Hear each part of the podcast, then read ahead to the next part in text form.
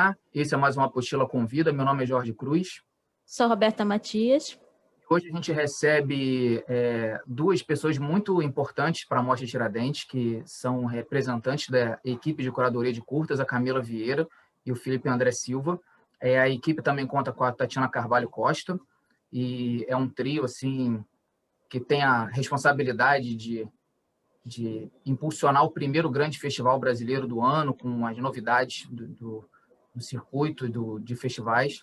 É, eles também têm outras facetas que a gente, infelizmente, não vai poder é, conversar hoje por conta né, do, do nosso foco na Mostra Tiradentes, mas provavelmente você já conhece o trabalho dos dois também, vale a pena acompanhar os outros projetos deles. Mas é, queria agradecer a presença de vocês, Camilo e Felipe, e queria começar perguntando é, que vocês falassem um pouco da experiência de vocês com a curadoria de Tiradentes, e como funciona essa integração da, da equipe para vocês poderem dar conta da quantidade de inscritos. A gente também teve uma janela é, complicada nesse, por conta da pandemia esse ano. Então, eu queria que vocês dividissem um pouco esse, essa trajetória de vocês até é, a curadoria de Tiradentes e falasse um pouco do trabalho específico de 2021. Quer começar, Felipe? Eu... Não, começa que eu Tá experiência. É, obrigada pelo convite, Jorge e Roberta, para estar participando dessa entrevista. É, a minha experiência com a Mostra de Cinema de Tiradentes, ela já... Eu acredito que eu sou a veterana né, da equipe de curadoria de curtas, porque já é o quarto ano que eu participo. É, na verdade, eu já fazia algumas curadorias antes, né? É, tenho muita experiência anterior com curadoria de cineclube, é, antes de, de, participar de Tiradentes, eu fiz algumas curadorias é, para a Semana dos Realizadores, a antiga Semana dos Realizadores, no Rio de Janeiro, que agora se chama Semana de Cinema, né? E que também esse ano eles estavam fazendo uma versão online, né, bem mais reduzida. E aí, quando... Eu, eu também sou crítica de cinema e eu estava fazendo uma cobertura do Festival de Cinema de Brasília, isso foi mais ou menos em 2017 quando o Kleber Eduardo ele estava fazendo, ele estava participando do júri de curtas do Festival de Cinema de Brasília e ele me puxou para uma conversa. E eu já acompanhava muito a mostra de cinema de Tiradentes é, nas coberturas, né? Já desde, acho que quase desde o início que eu acompanhava, assim, é, do cinema comigo, né? A Mostra Cinema de Tiradentes.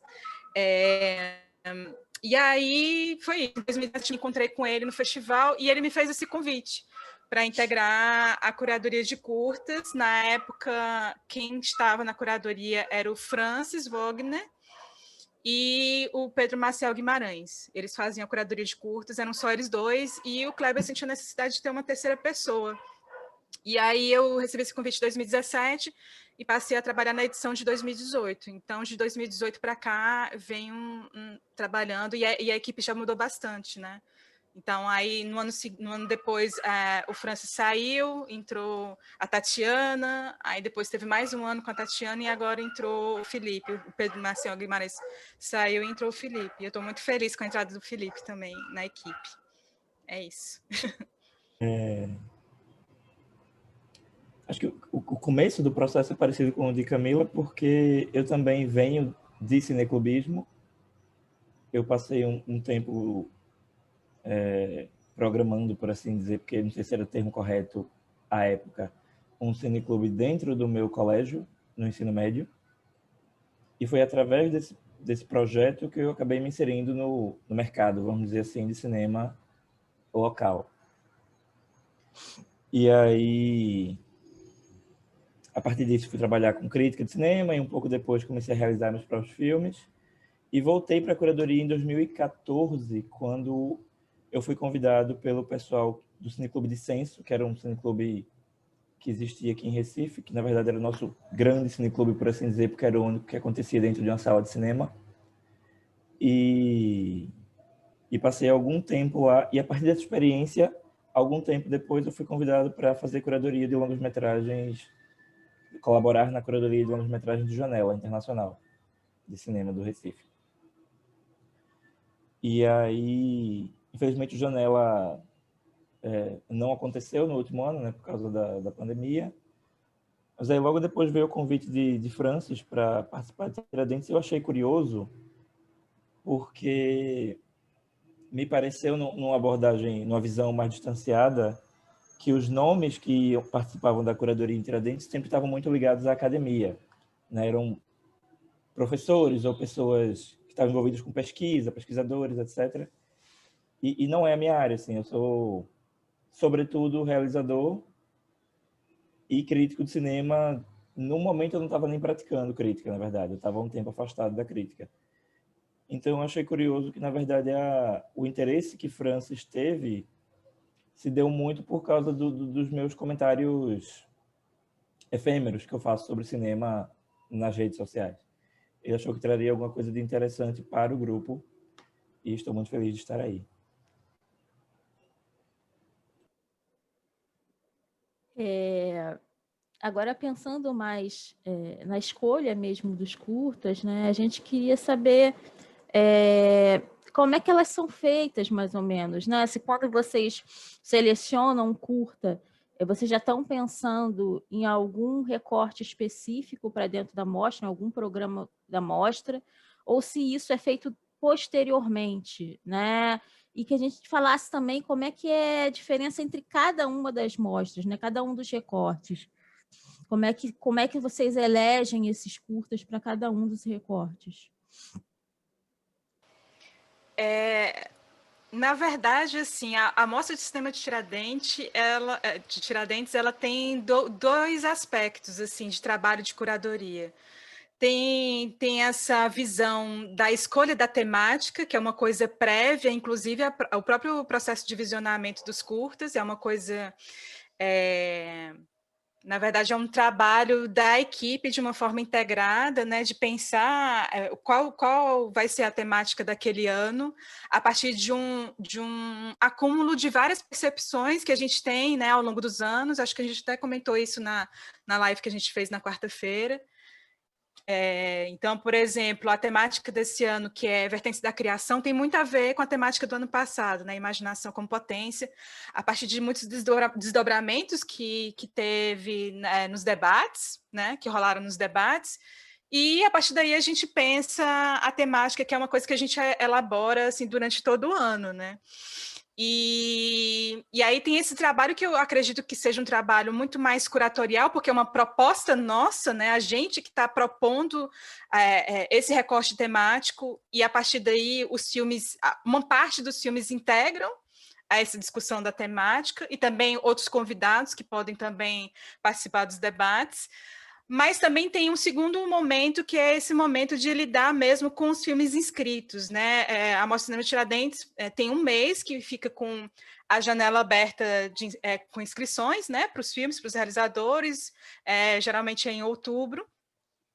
E durante esse processo nós recebemos planilhas né, desses filmes inscritos, né, a partir desses formulários de inscrição, e a grade que a gente pensa, sobretudo de curtas-metragens, a gente pensa muito respondendo a esses filmes, né? Então a gente não tem nada prévio, não existe um recorte que a gente estabelece prévio e imediato para lidar com os filmes. Vai, vai ser muito nessa relação muito mais imediata de, é, desse processo de visionamento e de enxergar as potencialidades desses filmes no que a gente está recebendo.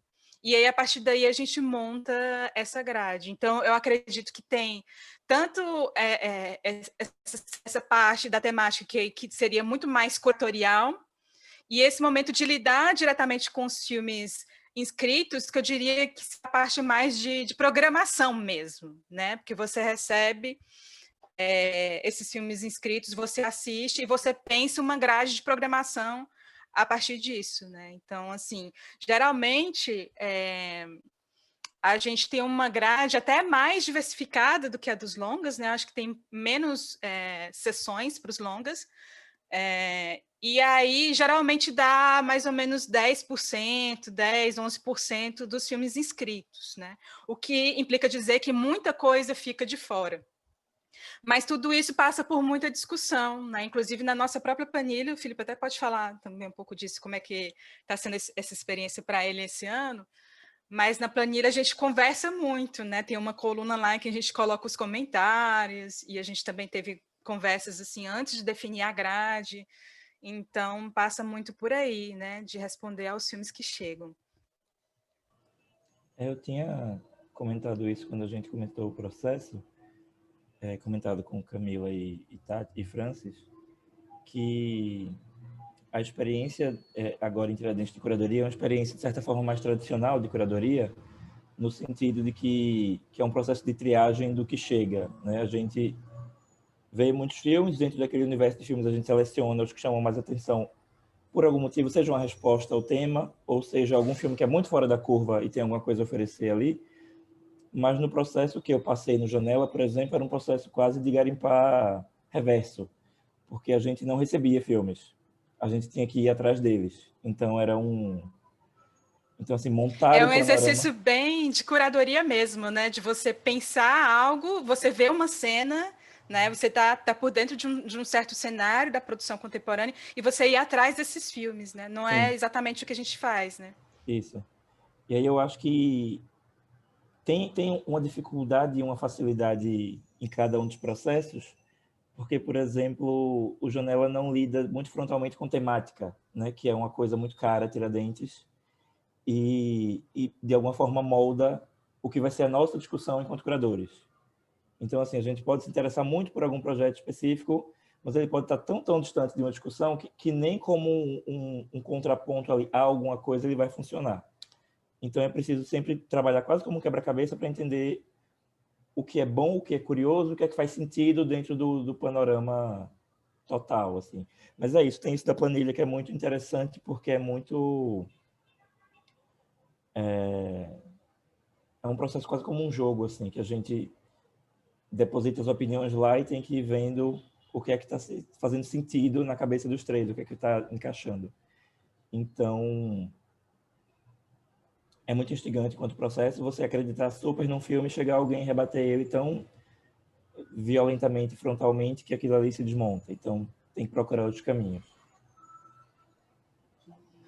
Em Tiradentes, né, a gente vocês têm acesso a, um, a, uma produção do país todo, né? Que às vezes tem algumas linguagens que dialogam até inconscientemente, né? Um, é um inconsciente coletivo ali, realizadores fazem é, obras que se conectam de certa forma, vocês fazem a, a curadoria e, e, todo ano acredito que vocês se deparem com algo novo que dentro dessa tendência que vocês imaginam que vão encontrar, algo novo acontece. Aí agora, agora em 2021 né? Até é, acho que eu vou levantar um pouco a bola para uma pergunta da Roberta, mas nesse, nesse contexto atual, vocês é, viram uma nova tendência? Vocês se depararam com alguma, alguma inovação, alguma mudança de linguagem ou na, na, estética das obras que chamou a atenção de vocês logo de cara, que acabou virando um objeto da, da curadoria ou, ou para pensar para o próximo ano? É curioso você perguntar isso, porque a gente teve algumas, algumas reuniões com o Francis, né? E a assessoria de imprensa perguntou a mesma coisa, assim, se existiam tendências, né, é, nessa seleção de curtas que a gente podia apontar. É, e aí ele disse claramente que, que isso era muito arriscado dizer é, que tinha tendências, porque na verdade a produção ela acaba sendo muito vasta, muito plural, e ele estava falando isso dos longas. Eu acho que para os curtas mais ainda, né? Porque é um universo bem maior do que os longas, então assim, é difícil você apontar determinadas tendências ou surgimentos de algumas coisas, porque se de repente a gente enxerga alguma coisa ali naquele ano, pode ser que no próximo ano isso não aconteça. Então é arriscado você dizer que tem uma coisa aí nova, então preste atenção nisso, porque no próximo ano isso vai dar certo é, é, arriscado dizer. Então, por exemplo, vou dar, vou dar um exemplo bem, bem claro disso. Assim, no ano passado, a gente teve uma produção muito forte de Alagoas, né, que estava muito presente na mostra, inclusive na própria exibição do filme Cavalo, é, que foi na. No, no, não sei se vocês, vocês chegaram a, já a cobrir, né? A, a, gente assistiu o Cavalo no ecrã. O, o a ah, página começou então... em maio. A gente, Tiradentes, a gente viu o Tiradentes São Paulo. O, o que... Ah, tá, tá bom, tá. Porque em Tiradentes mesmo, ele foi exibido no Ives Alves, né, que é um espaço que é, não é tão grande quanto a tenda, e foi a caravana inteira do cinema alagoano para lá, assim, isso ficou muito marcante. Tinha vários curtas também de Alagoas programados. Então, é, Alagoas, a gente sabe que tem uma cena de audiovisual muito forte. Mas esse ano, curiosamente, isso não, não, apareceu nos curtas. A gente só programou um curta, né? Inclusive, até a gente se perguntou cadê a produção de Alagoas. Então, é arriscado dizer que isso vai permanecer né, de, um, de um ano para outro, porque isso muda muito rapidamente. E, e, também eu acho que esse ano especificamente, isso é até mais delicado falar de tendências, porque a gente está vivendo num momento mesmo de, de ressaca né, das últimas dos últimos investimentos é, de políticas públicas para audiovisual, né? Isso afeta principalmente os longas, mas afeta também os curtas, né? E ainda mais nesse contexto de pandemia que a gente está vivendo, que isso inviabiliza boa parte da produção. Então, o que aconteceu, o que eu posso dizer que aconteceu de tendência é, esse ano, mas isso não transparece na nossa programação, é, é, aquilo que eu falei até na live, né? Apareceram muitos curtas inscritos de pandemia, foram 134 curtas inscritos de pandemia, mas todos eles eram muito iguais. Todos eles eram com imagens recorrentes, isso não cabia a gente programar isso. Então, o que a gente pensou, nós selecionamos curtas que foram feitos durante a pandemia, mas que trouxessem um deslocamento dentro dessa recorrência de imagens. E aí foi quando entrou o República, da Grace Passou, entrou o Drama Queen, que está na Mostra Foco, mas isso não se configura como uma tendência dentro da programação, porque foram apenas três curtas entre os 79. Eu não sei como é que o Felipe vê isso também. É, a gente comentou um pouco disso lá na, na live, do, do perigo de, por exemplo, identificar muito rapidamente que o filme pandêmico era uma tendência. Porque o filme pandêmico não surgia de um interesse genuíno ou, ou natural ele era quase que uma obrigação do, do contexto, assim. Se a gente não tivesse nesse momento, eu acho que não existiria, por exemplo, uma outra onda do filme de apartamento, né, como surgiu lá no começo do ano de 2010. Eu acho que, que esse tópico, por agora, ele estaria já escoado, assim, dentro do nosso cinema. Então, esses filmes contidos, artesanais e, e, e sufocados que apareceram, que pode se entender como uma tendência, talvez seja uma tendência, mas é ler como uma tendência muito perversa, assim, né? Porque a maneira que eles surgem é muito, muito delicada. Então, eu acho que é muito complicado apontar que algo é uma tendência, sobretudo esse ano, assim, acho que a gente não teve nenhuma nenhum agrupamento muito expressivo de nem de, de localidade, de tema ou algo parecido, assim. Teve o que eu comentei lá da, da faculdade, né, da, da faculdade de Pelotas, que teve muitos muitos filmes que entraram, que vieram daquele daquela região. Mas aí é uma coisa que é muito que às vezes acontece por acaso, como foi o caso de Alagoas. Não por acaso, claro que Alagoas teve um investimento, mas em se tratando das faculdades é algo meio cíclico, assim. Em algum momento sempre vai acontecer de muita gente estar tá trabalhando ao mesmo tempo. É, uma coisa que eu percebi muito foi uma recorrência de filmes escritos que se colocaram como experimentais. Porque essa ideia de você fazer filme, né, sem, sem dinheiro, né, fazer um filme mais caseiro, mais doméstico, né, dentro dessa e até mesmo muitos desses de pandemia também, eles se, se colocaram, se classificaram como experimentais. Coisa que nos anos anteriores a gente não via muitos filmes experimentais aparecerem escritos. É curioso isso, né? E Tiradentes poderia ser um lugar, né, de, de acolhida, né, de filmes mais arriscados nesse sentido mas esse ano teve bastante. Mas isso também não se configura como uma tendência. Eu acredito que seja muito mais é, algo que diz respeito ao nosso momento histórico e que eu acho que é, todos os festivais brasileiros vão se defrontar com isso em algum momento. Não vai ser não é uma coisa que a gente, né, nós da curadoria de Tiradentes vamos apontar. Eu acho que isso vai ser comum a vários festivais. É, que ótimo que vocês tocaram nesse assunto, porque é um pouco aqui da, da, da pergunta que eu ia fazer, né? Que eu acho que se, se, se subdivide em, em algumas questões. Uma, é, acho que é mais para Camila, que está há alguns anos à, à, frente da curadoria, que é o que, que você vê que tem mudado né, nessa, nesses filmes que vocês têm recebido ao longo dos anos. Né? Você já disse que é, não dá para apontar uma tendência, mas assim, o que, que você vê que tem, que tem sido, talvez, é, pode ser em qualquer uma das áreas, pode ser, sei lá, eu ah, tenho visto mais filmes é, de diretoras, ou tenho visto mais filmes sobre determinado tema, de determinada região, né? Assim, o que, que você tem visto mudando? É, também a gente entende que o curta, muitas vezes, ele é um espaço pro, de formação do, do cineasta, né? É, é, é a partir dali que ele vai começar a caminhar. E como é que vocês entendem que a gente pode, então, reverberar essa importância do curta, tanto para a formação dos cineastas, quanto da plateia também, né? De um público, de um espectador. Quer responder antes, Felipe, sobre essa segunda pergunta?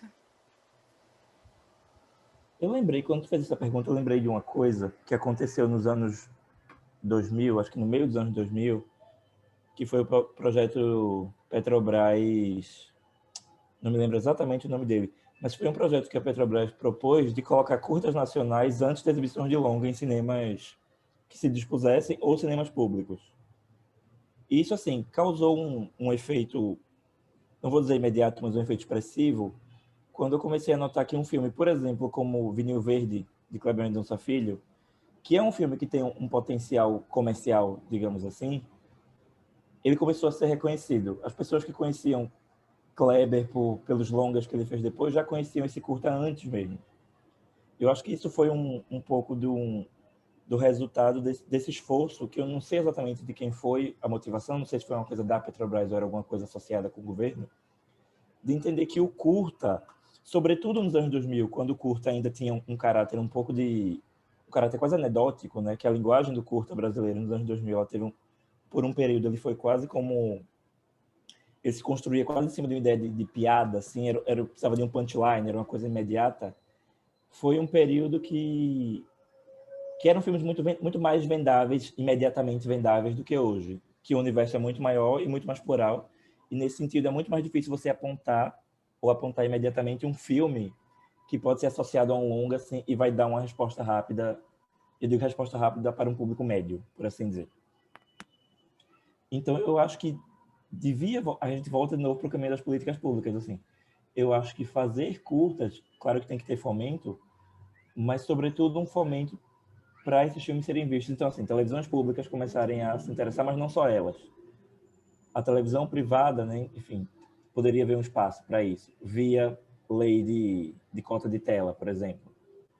Voltar com a ideia de exibir curta associado a longa, e não só longas brasileiras. Eu acho que existe um, uma possibilidade, e seria uma possibilidade fortuita de entender que a produção de curta é tão vasta que cabe, e você pode encontrar, se você quiser, filmes que dialogam muito bem com um blockbuster, talvez então, assim, eu não sei quem precisaria começar esse movimento, mas eu acho que é um movimento de colocar o curta como um objeto vendável. Eu acho que a gente tem alguns exemplos disso acontecendo, como os streamings brasileiros, como o Cardume, mas deve ter mais exemplos, que tratam o curta como um objeto comercial, assim. Ele não é só um, uma, uma coisa que passa no festival e ali acabou a vida dele. Ele é um filme com a menor duração, então ele tem um, um, um poder de ser visto na mesma lógica de um longa. Assim. Então, é isso. Camila. Eu vou só complementar isso que você falou, que você falou de políticas públicas, e eu sempre, quando discuto curta-metragem, eu faço questão de desconstruir essa ideia que já está no imaginário, de que o curta-metragem é o lugar do início de formação de um realizador. Eu tento desconstruir isso sempre, porque às vezes se coloca esse lugar como se fosse um, um lugar menor, sabe? Quando na verdade existem realizadores que são veteranos e que estão há anos aí fazendo cinema e eles querem fazer só curta-metragem. E é isso, eles entendem que o curta-metragem ele é um formato de expressividade tão, tão importante quanto um longa-metragem. Mas é isso, dentro da lógica de mercado, né? Parece que é sempre isso, como se o curta fosse uma coisa menor que fica restrita aos festivais, que não tem potencial de, de circulação com, é, dentro do mercado, e como se fosse esse espaço de iniciação, de formação. Eu, eu tento desconstruir muito isso, porque isso implica também a gente mudar o nosso olhar para que é, políticas públicas sejam né, pensadas por curta-metragem de uma forma muito séria, né? Porque senão a gente, por exemplo, eu vou dar um exemplo de, de dois realizadores que, que é, sempre fazem curtas-metragens e até hoje não fizeram o seu primeiro longa-metragem, porque eles acreditam no potencial do curta. É o Sérgio Silva e o João Marcos, né, que inclusive eles tiveram uma... São dois realizadores de São Paulo, eles, eles no ano passado tinham um curta deles na Foco, né, na competitiva, né, do, da Mostra de Cinema Tiradentes do ano passado, e é isso, né, e os curtas... De, e eles são realizadores sabe, já veteranos, já estão aí há um bom tempo, e eles querem investir né, em, em curta-metragem, querem continuar fazendo curta-metragem. É, então, eu, eu, sempre defendo isso, né, entender o curta-metragem como um formato que ele tem né, um potencial expressivo por ele mesmo, né? E a gente poder valorizar isso. E valorizar isso não apenas pensando políticas públicas e vendo essas possibilidades de circulação dos curtas, mas também pensar como é que a imprensa cobre os curtas-metragens. Por que, que, a imprensa só, só dá valor ao longa-metragem? Por que, que, a imprensa só dá valor ao longa-metragem que está na competitiva? Por que, que são poucos os veículos que escrevem sobre curta-metragem? É, então, eu a, acredito que seja isso, porque a gente pode pensar que o curta-metragem seja um lugar muito rico para a gente entender a história do cinema brasileiro. Porque se existem mais curtas sendo produzidos do que longas ao longo da história, e isso se reflete, inclusive, nos, nos, na quantidade de números de curtas inscritos, né? É muito mais do que longas, né? É oito vezes mais do que os longas que a gente recebe. E esses filmes eles circulam para além da Mostra Cinema de Tiradentes. Então a gente pode pensar uma história do cinema brasileiro a partir dos curtas-metragens, que não é feito, né? Geralmente não é feito. É, Camila, já que você tocou nesse assunto, né? A gente tem uma. É, é, a gente tem um carinho muito especial pelos curtas. Ano passado a gente descobriu a, a Mostra da Cinemateca Pernambucana. Foram 90 curtas em, em três dias e com uma multiplicidade de te temáticas, abordagens é, na linguagem diferentes, né? Assim, desde animação até dramas e, enfim, é, foi uma experiência muito rica para a gente. Mas você falou uma coisa aqui que você já tinha falado na, na live e eu queria que vocês dois falassem um pouco mais, né? É, que houve sim uma espécie de é, recorrência na temática dos curtas de sobre, falando sobre pandemia, sobre os reflexos da pandemia, e vocês acabaram ficando com só três.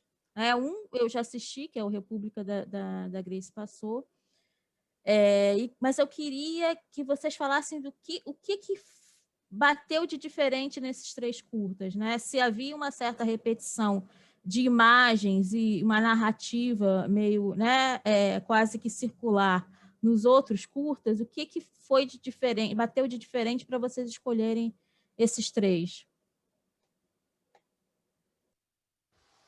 Quer falar, Felipe? Um pouco, eu vou falar um pouco, na verdade, do. É isso assim, acho que vocês acompanharam a live, a Tatiana, que é a nossa colega, ela fez uma lista de imagens, né, que, que eram recorrentes nesses filmes, assim. Então, eram pessoas sozinhas, pessoas dentro de casa, espelhos, é, barulhos que se repetiam, esse tipo de coisa. E eu acho que o que chamou a atenção imediatamente, depois de você ver uma grande porção de filmes que, que se repetem, é um filme que tem talvez a consciência do, do dispositivo que ele está assumindo e tenta dar uma, uma fugida disso, uma quebrada disso.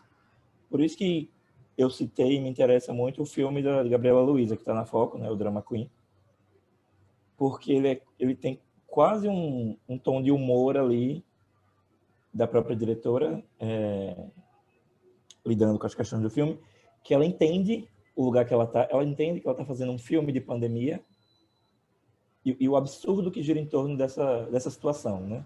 A pandemia e essa maneira arcaica que estamos sendo obrigados a trabalhar. Então, acho assim, primeiro, esse, esse olhar que está inteiramente submerso, mas que é um pouco distante, né, observando a situação de fora, é uma coisa que, que pouca gente conseguiu fazer, se propôs a fazer. Então, esse, esse foi o que me chamou mais atenção. Mas tem um outro. Camila, tu comenta sobre o, o outro? Então, é, além do, de, é, do Drama Queen que o Felipe falou, é, a gente selecionou República, da Grace Passou, né? E a gente discutiu isso na live, né? Que em vários momentos a Grace fala que esse Brasil não existe, que tudo era um sonho e que em breve as pessoas vão acordar, né? E que esse, esse, o Brasil acabou e o meu nunca existiu, né? Então assim tem uma reflexão muito forte sobre esse contexto que nós estamos atravessando pelo Brasil. Não é um filme que, que, que para nessa sensação né, de, de imobilidade, pelo contrário, ele é um filme super propositivo, né? E, o, e tem um outro curto que se chama A Minha Bateria Está Fraca é, e Está Ficando Tarde, eu acho que é esse, é um é título isso. bem grande, né? A Minha Bateria Está Fraca Está Ficando Tarde, que são do, de dois realizadores que eles estavam em outros países, uma estava na Inglaterra, a Robiana estava na Inglaterra e o Tom é, estava no Peru, e eles é, são impedidos de voltar ao Brasil porque, enfim, né, estoura o, o, o, número de casos aumenta, a questão da pandemia, eles são impedidos de voltar ao Brasil. E eles fazem esse filme nesse processo né, de conversas que eles têm é, entre eles, e, e o filme vai para muitos caminhos, assim. O filme vai para muitos caminhos que não é só é, é, isso da pandemia, essa sensação do isolamento, ele vai, ele vai para muitos caminhos, reflete muito sobre o país, é um filme que usa muitas, muitas imagens de arquivo, então ele é propositivo nesse sentido também, sabe? De apontar muitos caminhos que não sejam esses das imagens recorrentes. Então, é, aí foram apenas três, né? Porque o resto, tudo parecia tudo muito igual. Né? E aí eu acho que a Tatiana fez essa, essa lista, que inclusive até pedi para que ela repassasse para a assessoria, para o pessoal ter, assim, mais ou menos uma base do que, que a gente né, observou. A gente não tem muito tempo, mas acho que é muito importante a gente tocar nesse assunto, mesmo que seja é, breve, é, porque vocês têm uma tentativa de equilibrar vozes, discursos, né? não só é, em cima de território, mas de gênero, raça, traz uma pluralidade de realizações e de realizadores. Eu queria que vocês falassem um pouco desse, desse processo, desse monitoramento que vocês fazem, para que a Mostra Tiradentes reflita é, essa pluralidade de, de discursos possíveis que o audiovisual atual brasileiro consegue é, abarcar. Eu queria ouvir um pouco Camila sobre isso também, porque ela está lá há mais tempo, mas eu achei uma coisa curiosa do processo esse ano, vivendo ele, que é claro que a gente está longe de um ideal de, de equidade na produção, né? nem todo mundo está podendo fazer os filmes que gostaria de fazer, e muito mais quando a gente vai pensar em classe, raça e etc. Mas me pareceu, esse ano, vivendo o processo, que foi muito natural, ou que começou a se tornar muito mais natural, que surjam filmes de lugares diversos. Eu não falo só de, de estados, mas filmes de pessoas pretas, filmes de pessoas trans, filmes de mulheres. Inclusive, eu acho que o número de filmes dirigidos por mulheres é maior, ou em alguma das mostras ele é mais expressivo do que o dirigido por homens. E não foi uma coisa que necessariamente a gente precisou se manter atento, porque surgiu muito com muita facilidade, assim, surgiu de maneira muito natural. E é isso, assim, eu acho que sempre que se faz esse tipo de, de comentário, tem que se estressar que, que não é porque está bom, né? não é porque está é, perfeita a situação. Mas eu acho que o, o esforço que tem sido feito, e que agora a gente perdeu um pouco da luta, mas que tem sido feito nos últimos 10, 15 anos para trazer todo mundo para contar suas histórias,